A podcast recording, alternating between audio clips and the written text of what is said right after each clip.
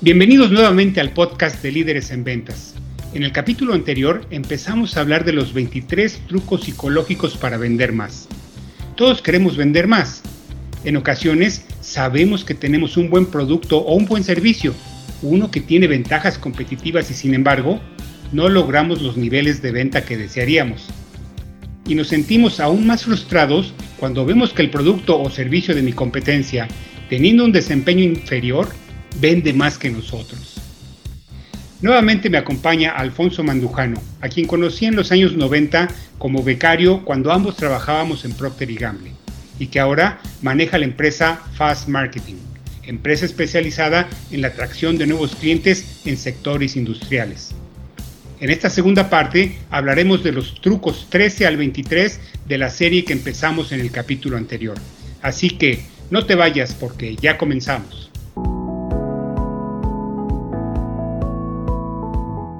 Bienvenido a Líderes en Ventas. En este podcast aprenderás de manera lógica y sistemática casos y tácticas sobre las estrategias de liderazgo en ventas más innovadoras del mercado, para que independientemente de tu experiencia o la industria en la que te desenvuelvas, construyas un equipo de vendedores talentosos. O si eres un representante comercial, tú mismo seas parte del selecto grupo de triunfadores en ventas, los cuales hoy en día están muy cotizados pues sabemos que tan solo uno o dos de cada diez vendedores pueden considerarse como auténticos triunfadores en ventas. Acompaña al coach Alberto y sus invitados a que compartan contigo sus más de 30 años de experiencia comercial y empresarial. Comenzamos. ¿Qué tal, Poncho? Nuevamente, ¿cómo te va? ¿Qué tal, Alberto? ¿Cómo estás? Muy bien, muchas gracias. Gracias otra vez por la invitación para concluir aquí con, este, con esta serie de los trucos psicológicos para vender más. Gracias. Deja mencionar que he recibido muy buenos comentarios de la gente que pertenece al grupo de líderes en ventas y de empresarios que ya escucharon la primera parte de estos 23 trucos psicológicos para vender más. Y ahora estamos todos muy entusiasmados por oír la segunda parte.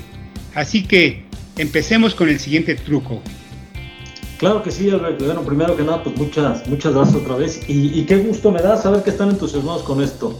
Este, pues vamos a, a empezar con el, número 13, del 13 al 23, como bien mencionas. Y espero que, que sea realmente de utilidad para todos. Eh, el número 13 habla de lo que es la, eh, el uso de la empatía. Que este truco psicológico realmente no debe, debería considerarse como un truco, ¿no? Probablemente la empatía es una de las habilidades más perdidas en el marketing y las ventas. Y esto es porque eh, regularmente nosotros cuando estamos con alguna persona, quizá vendiendo, incluso ah, platicando de cualquier cosa, difícilmente nos ponemos en el lugar de esa persona, no, conectamos con, con, la persona y eso eh, en ocasiones genera una distancia importante lo que tenemos que hacer realmente es conseguir esa conexión y se consigue a través de la empatía precisamente, ¿no? Es, como sabemos, la empatía es ponerse en el lugar del otro, hacer un esfuerzo sincero por entender la situación de la otra parte, ¿no? Sí, sí, que significa estar de acuerdo con sus emociones y en cómo se siente, aunque eh, no necesariamente en lo que propone o en lo que esté diciendo, pero el tratar de entenderlo, eso nos va a generar una conexión que va a ser un, un, parteaguas realmente, ¿no? Eso habla este número 13. ¿Cuál es lo que tú has visto más comúnmente entre los vendedores? ¿Que sí empatizan con sus posibles clientes o sus clientes? ¿O que ellos están buscando su propio beneficio sin importarles lo que sienta la otra persona? ¿Qué has visto tú en que Qué, qué, buena pregunta, Albert, porque realmente, eh, y este tipo de, trucos que hemos estado hablando, es porque en lo que yo he notado en los vendedores es que realmente buscan mayoritariamente su propio beneficio. A veces parece incluso que están, eh, dependiendo, bueno, también la industria, pero a veces parece que están como recitando algo, ¿no?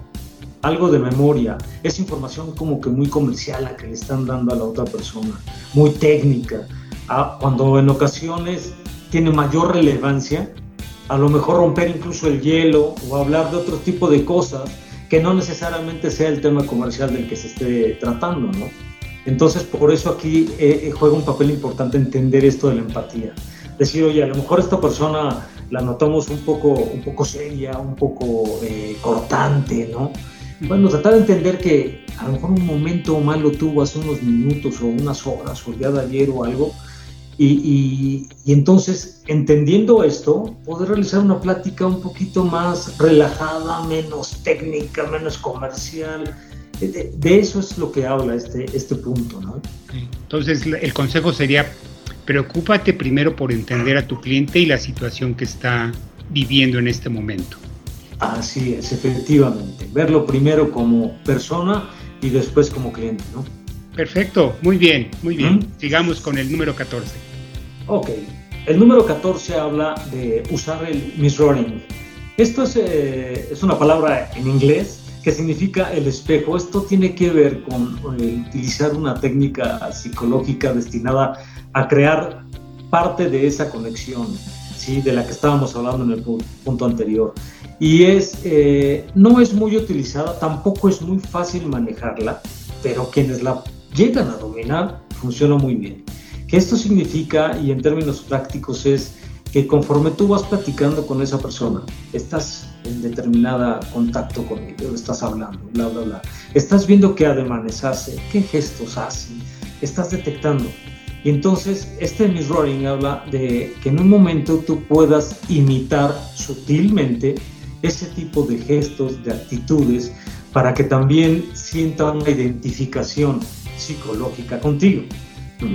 es, e, eso es lo que habla el mirroring. Es, no es, hay veces que hay contactos muy rápidos y, es casi imposible poderlo hacer, pero cuando son contactos con pláticas un poquito con más tiempo, se puede lograr hacerlo. Y funciona bastante bien. Me gusta, me gusta esto del espejeo o el, como, como lo mencionas, mirroring. Y, y sí, y, pero mencionaste algo que me pareció clave, el hacerlo de manera sutil. O sea, no tiene que ser evidente, tiene que ser de manera sutil, en el cruce de los brazos, en el uso de las palabras que usa tu contraparte. Eh, ese es, eso es parte del, del, espejeo este al que nos estamos refiriendo y ciertamente es un truco psicológico que permite a la gente complementar esta empatía que hablabas en el punto anterior. Es correcto. Sí, efectivamente. Así bien lo dijiste y lo resumiste bastante bien, Alberto. Es de eso se trata. Este, y sí, la sutileza es muy importante porque de pronto si no puedes sentirse agresivo o como que ya me estás imitando. Imagínate, te estás burlando de mí o que te Sí, burlándote de mí, exactamente. no, pues eso actuaría en contra, en contra de lo que estamos tratando de lograr, ¿no? Lejos de lograr una venta, pues te van a mandar por un tubo. Sí, será el efecto contrario, totalmente, sí, así es. Muy bien, muy bien. Perfecto. Digamos. Bueno, vamos con el número 15.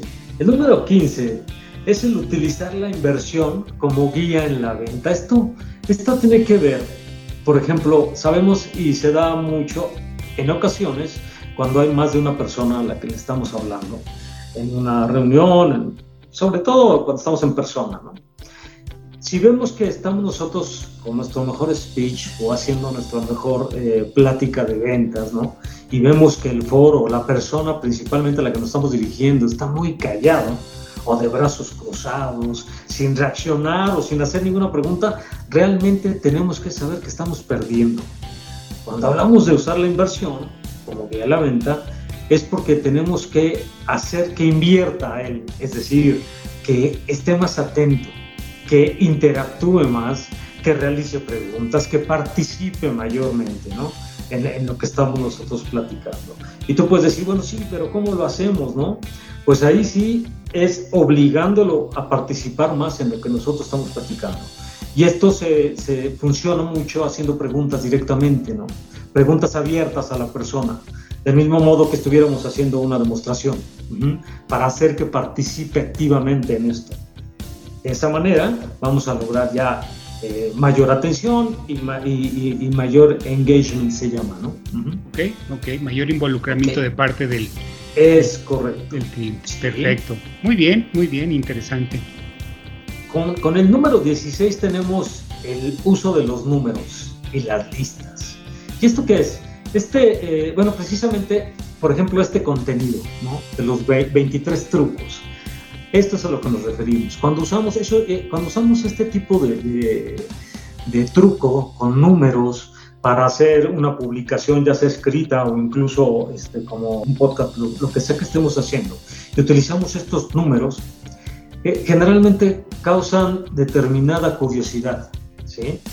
tienen eh, mayor enganche precisamente con la gente.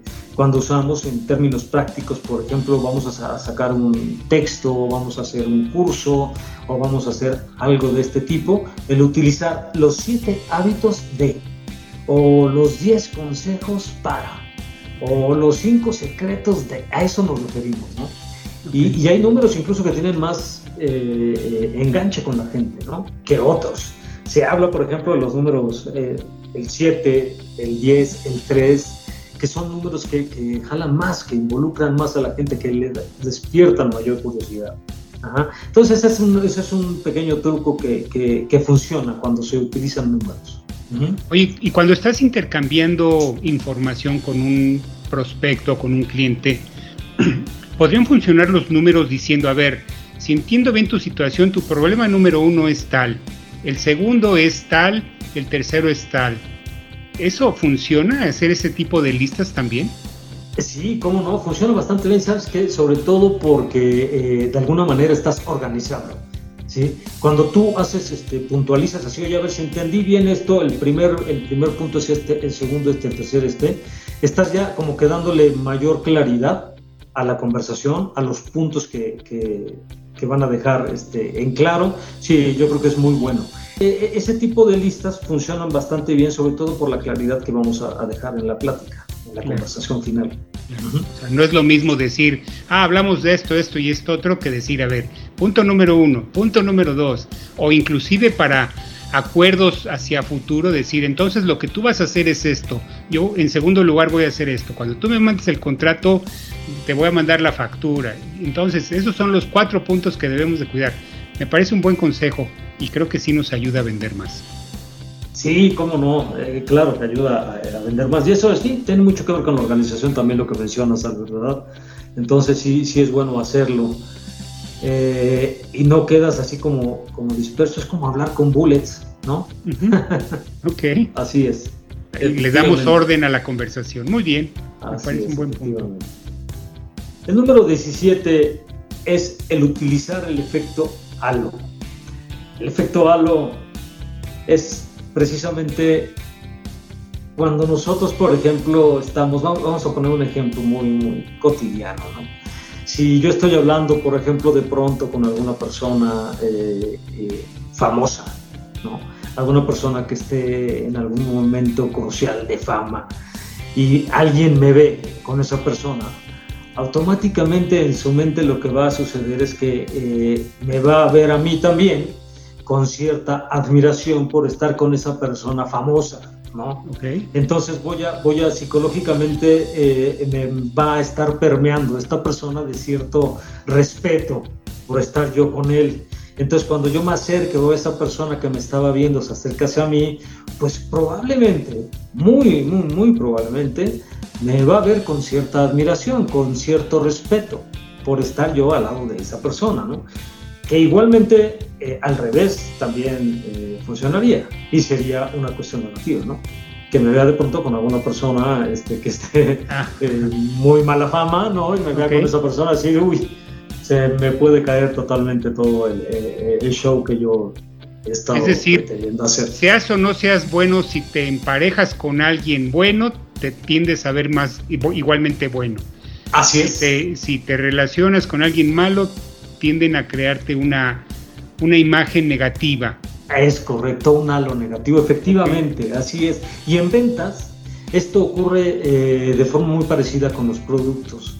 Por ejemplo, si en una industria se están obteniendo, se sabe que alguna industria está obteniendo óptimos resultados en términos de eficiencia y de costos usando una marca determinada de una bomba, centrífuga, vamos a pensar, ¿no? Y, va teniendo esa fama, ese posicionamiento positivo, esa marca, y de posteriormente saca un nuevo producto que a lo mejor ni siquiera sabemos qué es, pero lo vamos a poder adquirir con una confianza, aún sin entender muy bien qué sea, lo podemos adquirir con confianza ¿sí? Porque ya conocemos la imagen que tiene la marca para nosotros con sus productos anteriores. Hay un halo ahí positivo también, ¿sí? Que nos permite poder incluso adquirir productos, productos de determinadas marcas, aun cuando ni siquiera entendemos bien qué es, ¿sí? Ese tipo de ejemplos es lo que es un halo. Aprovechar también ese tipo de, de, de, de halos, de referencias, ¿no? Perfecto, buenísimo. El número 18 es usar el miedo para vender más. Esto es eh, un poco delicado, pero funciona bastante bien. Claro que hay que usarlo con precaución, ¿no? Porque, por ejemplo, en el marketing, llamar la atención es precisamente el primer objetivo que siempre busca el marketing o las ventas. Porque finalmente si no llamamos la atención, desde el principio ya va a importar muy poco el resto de lo que tengamos preparado. ¿No? Si desde el principio no hemos atraído la atención, lo demás va a ser muy difícil que ya alguien nos pueda escuchar, nos pueda ver, nos pueda, etcétera. Y entonces aquí el miedo entra en juego y puede ser una herramienta bastante, bastante positiva. La manera de usar este truco para vender más es aplicar un efecto negativo, por ejemplo, en, el caso del marketing, ¿no? Eh, decirle a la gente, en lugar de qué es lo que va a ganar si nos compra, decirle qué es lo que va a perder si no lo hace. ¿sí? Fíjate que de, de hecho, algunos, incluso algunos de mis clientes, de algunas personas, les he yo comentado que una de las campañas de email marketing que yo he desarrollado, eh, los resultados que hemos tenido es el correo más abierto fue al que le pusimos en un asunto malas noticias. Ah, y es el que más abrió, porque pues así los seres humanos funcionamos más hacia lo negativo que hacia lo positivo. Si tú hubiera, si nosotros hubiéramos puesto algo más positivo como lo hemos hecho, tiene menos este, tasa de apertura que aquel que hicimos y pusimos así simplemente en el asunto malas noticias fue el que, el que mayor resultado. Y esa es una cuestión psicológica que atrae mucho a los seres humanos. O sea, que usarla nos genera demasiada oportunidad. Y es que la venta tiene mucho de psicológico. Y, y, dicen que en el fondo, los que saben de esto, en el fondo o buscamos el placer o tratamos de evitar el dolor. Pero el que tiene mucho más poder es el evitar el dolor. De hecho, yo tengo un principio a la hora de vender que dice, si no hay dolor, no hay venta. Es decir, necesitas llegar a las necesidades significativas y profundas de algo que puede perder un prospecto para que él decida comprarte. De hecho, yo tengo una regla, es, si no hay dolor, no hay venta. Y es una regla eh. infalible, si no hay dolor, no hay venta. Sí, claro. Fíjate que entra perfectamente aquí en lo que estamos hablando. Efectivamente, y así reaccionamos los seres humanos, ¿no? Entonces, detectarlo y aprovecharlo, este, pues siempre nos va a generar algo positivo, ¿no? Claro, muy bien. El número 19 habla de la autoridad, ¿sí? Que lo que queremos decir aquí es que la gente busca también siempre a alguien con autoridad a la hora de comprar. Y es normal, es un ejemplo muy, muy clásico, quizá no tiene mucho que ver con la parte industrial, solo para poner un poco un marco, un marco de referencia. Es, por ejemplo, ¿quién dejarías que te interviniera quirúrgicamente o que te operara? ¿Un médico novato? ¿O el que es considerado el mayor experto, el médico este, que ya incluso tú lo percibes como ya con canas y con cierta este, edad, ¿no? Ajá. E, exactamente, ¿no? Eso, eso es este, la autoridad, ¿no? Precisamente, ¿no?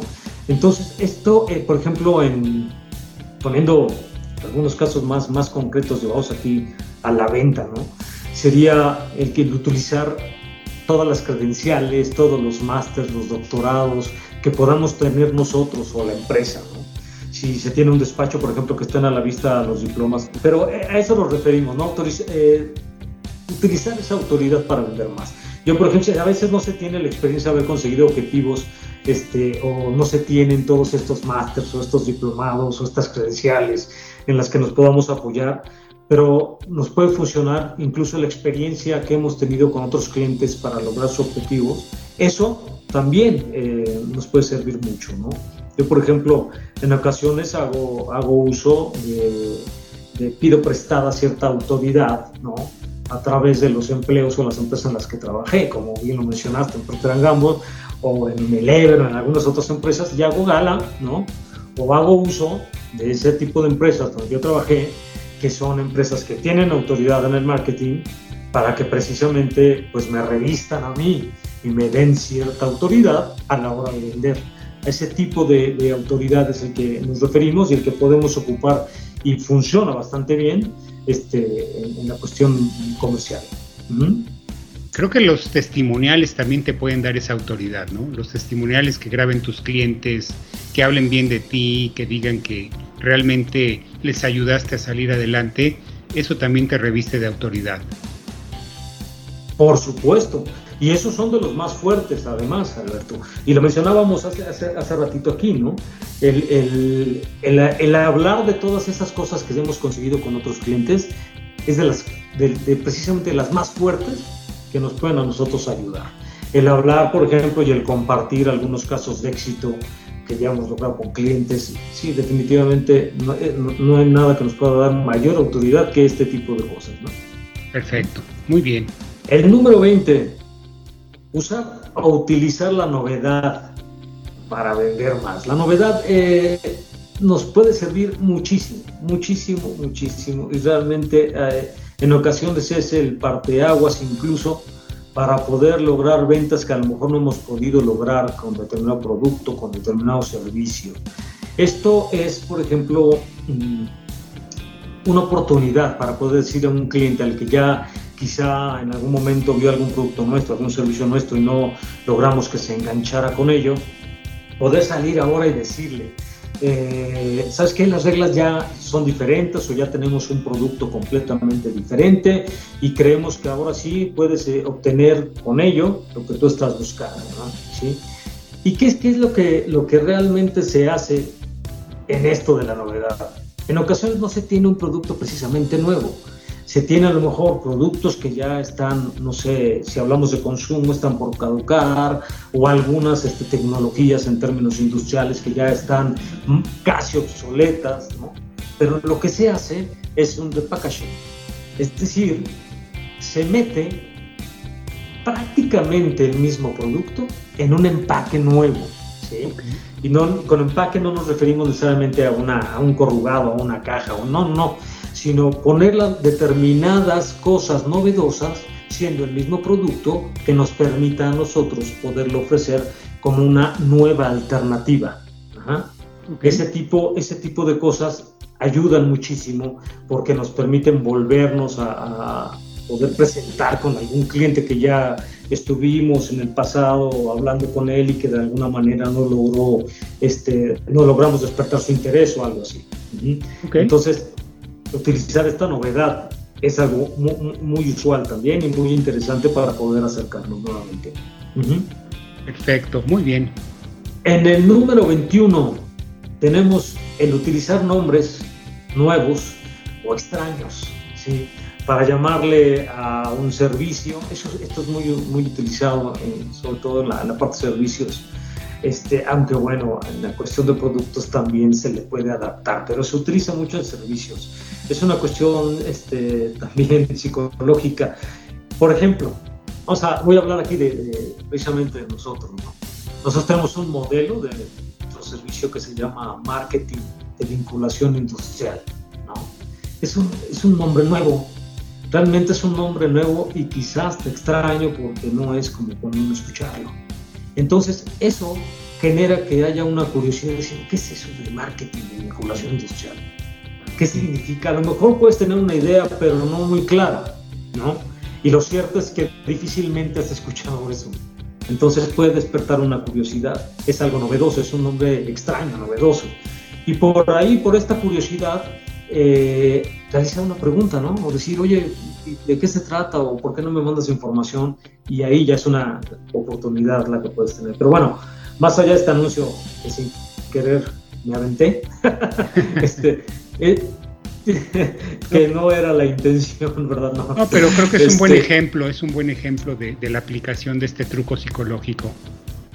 Eh, eh, es el utilizar eso, el utilizar este tipo de, nombres o, de marcas o de asuntos, si hablamos de un correo o de palabras o de un, texto, si es que se trata de que estemos platicando, pero funciona bastante bien, ¿no? A veces es en ocasiones una misma cosa de algo, pero ya con este tipo de nombre nuevo o, extraño podemos este, captar mayormente la atención.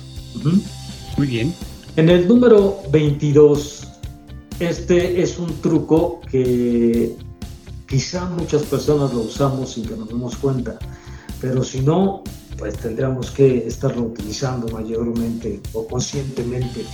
Y este, por ejemplo, aquí voy a hablar de Bill Clinton, ¿no? El expresidente de Estados Unidos. Este, este cuate dominaba realmente como nadie este truco psicológico. Yo hace algún tiempo leía de esta técnica que utilizaba él, muy carismática. Él, por ejemplo, no le importaba que, que, fueran sus enemigos políticos, estuvieran con él ni nada, ni que no estuvieran de acuerdo con sus propuestas.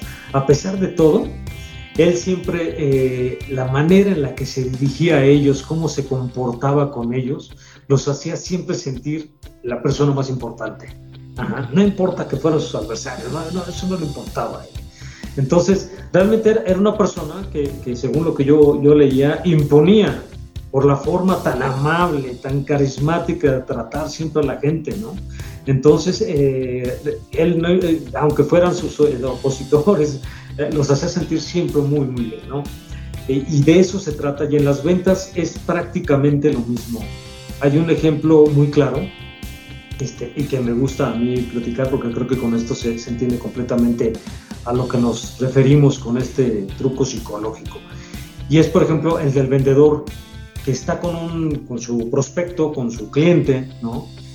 Y apaga el móvil o su celular antes de empezar a hablar con su cliente, ¿no? Delante de él, para mostrarle con hechos y no con palabras que es más importante que el resto de todo lo que haya a su alrededor.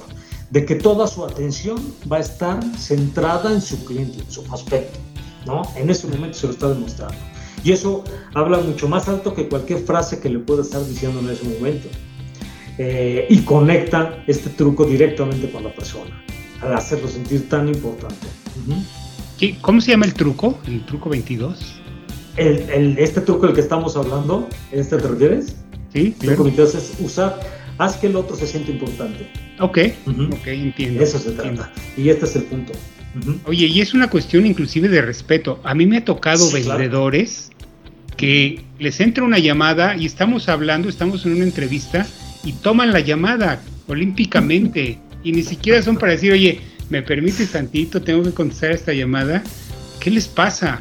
Si tú eres vendedor y me estás escuchando, por favor no tomes llamadas. Es además una falta de respeto, va en contra de este truco psicológico del que estamos hablando.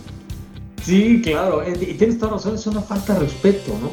Pero fíjate, imagínate, imagínate ya la escena, Alberto, ¿no? O sea, contesta la llamada de ellos, pero porque lo traen el celular por ahí guardado. Pero imagínate la escena en la que tú ya llegas, estás enfrente de tu posible cliente, ¿no? O de tu cliente. Y delante de él, lo primero que haces antes de que empiecen a platicar, permíteme un segundo, ¿no? Y delante de él agarras el celular y lo apagas, ¿no? O sea, ya, ya, ya desde ese momento le estás tú ya llamando la atención muchísimo por, como bien mencionas, por el respeto y porque lo estás haciendo sentir de que ese momento es para él. Porque tú ya delante de él lo apagas, lo guardas. Entonces, porque en la otra es, ¿qué tal si, si, si no te llaman, entonces no se entera que trae celular? Pero así ya se entera que trae celular y que lo vas a pagar por él, ¿no? Ok, muy bien. Muy, bien.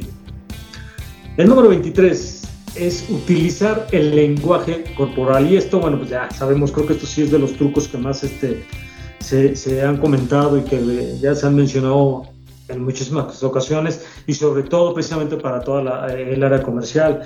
Y esto tiene que ver precisamente con leer a la gente, leer esa, esa comunicación no verbal que nos dice mucho y que tenemos que aprenderla y que aunque la sabemos, porque aunque conscientemente a veces no estamos de, ese lenguaje corporal de las personas con las que nos encontramos, este, sí las estamos leyendo, porque nosotros eh, por miles de años no hablábamos, ¿no? los seres humanos, no, no, no, no hablábamos. Entonces, y, realmente nos, la interacción que teníamos y la comunicación era precisamente así, corporal, no verbal, ¿no? Y somos, nos hemos vuelto entonces máquinas de leer el lenguaje corporal, aunque no estemos conscientes, ¿sí? Pero lo hacemos. Entonces, el hacerlo consciente nos va a generar a nosotros una gran oportunidad. Y cuando se trata de, de, de nosotros mismos, nuestro propio lenguaje corporal va a transmitirle muchos mensajes a nuestro prospecto o a nuestro cliente. Y por eso tenemos que ser conscientes de ello. Tenemos que estar o mostrarnos seguros, relajados, estar mirando al otro directamente, sin gestos de nerviosismo o que parezca que estamos ocultando algo. Eh, todo ese tipo de detalles tenemos que cuidarlos, ¿no? Para que podamos realmente este, estar mandando mensajes de confianza, mensajes realmente de seguridad, de que lo que estamos diciendo es congruente con lo que le estamos ofreciendo, ¿no? Es, a veces creo que es lo primero que debiera aprender un buen vendedor, a, a, controlar o a poder mandar esos mensajes con nuestro propio lenguaje corporal, incluso antes de, de aprender el manejo de, de, los discursos, ¿no? Claro. De eso trata este, este último punto, este último truco me parece interesante porque leía yo que solamente el 6, 7% de nuestra comunicación se transmite a través de las palabras que usamos.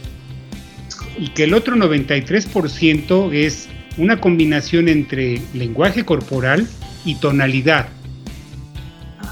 Es decir, todo nuestro estado de ánimo es transmitido a través de nuestro lenguaje no verbal y nuestra tonalidad.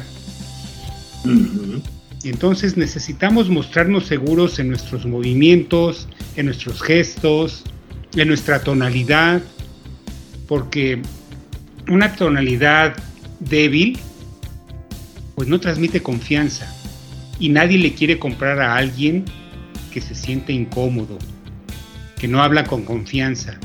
Si no se tiene confianza él mismo, menos va a poder transmitir confianza porque esa confianza se transmite a través del lenguaje no verbal y de la tonalidad que estamos expresando. Buen punto, este, este, este tema de la tonalidad. lo voy a incluir como el número 24 posteriormente, Muy bien, este, pero tienes toda la razón. Te voy a cobrar regalías, Poncho. Sí, por favor. Muy bien, Poncho, pues muchas gracias. Hemos llegado al final y me gustaría preguntarte si hubiera, yo sé que tú te, especialista, te especializas perdón, en eh, estrategias de marketing para industrias, para gente que vende business to business o negocio a negocio. Si alguien se interesara en contactarte, ¿dónde te puede encontrar? ¿Cómo te ubicas? Gracias, gracias Alberto. Sí, efectivamente, este, nosotros nos dedicamos precisamente al desarrollo de estrategias para conseguir o atraer clientes de forma constante a nuestros clientes. ¿sí? Nosotros aplicamos un modelo, una metodología eh, a través de la cual van a poder estar consiguiendo ellos clientes de manera constante con esta metodología. Si les interesa, me pueden encontrar, eh, bueno, primero mi nombre pues es Alfonso Mandujano, ¿sí? y les voy a dar un correo electrónico donde podrán en un momento contactar. Es eh, alfonso más es Alfonso M-A-S junto, arroba fast, de rápido en inglés, fast, todo junto, fast, eh, mktindustrial.com, fastmarketingindustrial.com, pero marketing está abreviado el mkt.com. Eh, nuestra página también, nuestra página de internet es eh, www.fast, también todo junto, mktindustrial.com y mi teléfono es el 55 12 42 49 82. Ahí estoy en cualquiera de estos medios a sus órdenes por si tienen algún interés. Perfecto. Muy bien, estoy seguro que algunos industriales te van a contactar porque son buenos consejos y porque yo sé que haces muy buen trabajo para tus clientes. Muchas gracias, gracias por, por mencionarlo. Pues, no nos queda más que agradecer su atención a este podcast y esperamos verlos en el próximo. Gracias, Poncho. Gracias, Alberto. Te agradezco muchísimo. Que estés muy bien. Ojalá y tengamos oportunidad nuevamente. Perfecto. Hasta la vista. Hasta la vista. Que estés bien. Cuídate. Bye. Muchas gracias por tu atención. Espero que los consejos compartidos ayuden a mejorar tu desempeño y que esto se vea reflejado en mejores resultados de negocio, contribuyendo así a que logres una mayor satisfacción personal y profesional. Si te ha gustado este episodio, te agradeceré compartir este podcast con otros triunfadores como tú. Y si tienes alguna consulta o comentario, visítanos en www.lideresenventas.com. Hasta la próxima y mientras tanto, buenas ventas.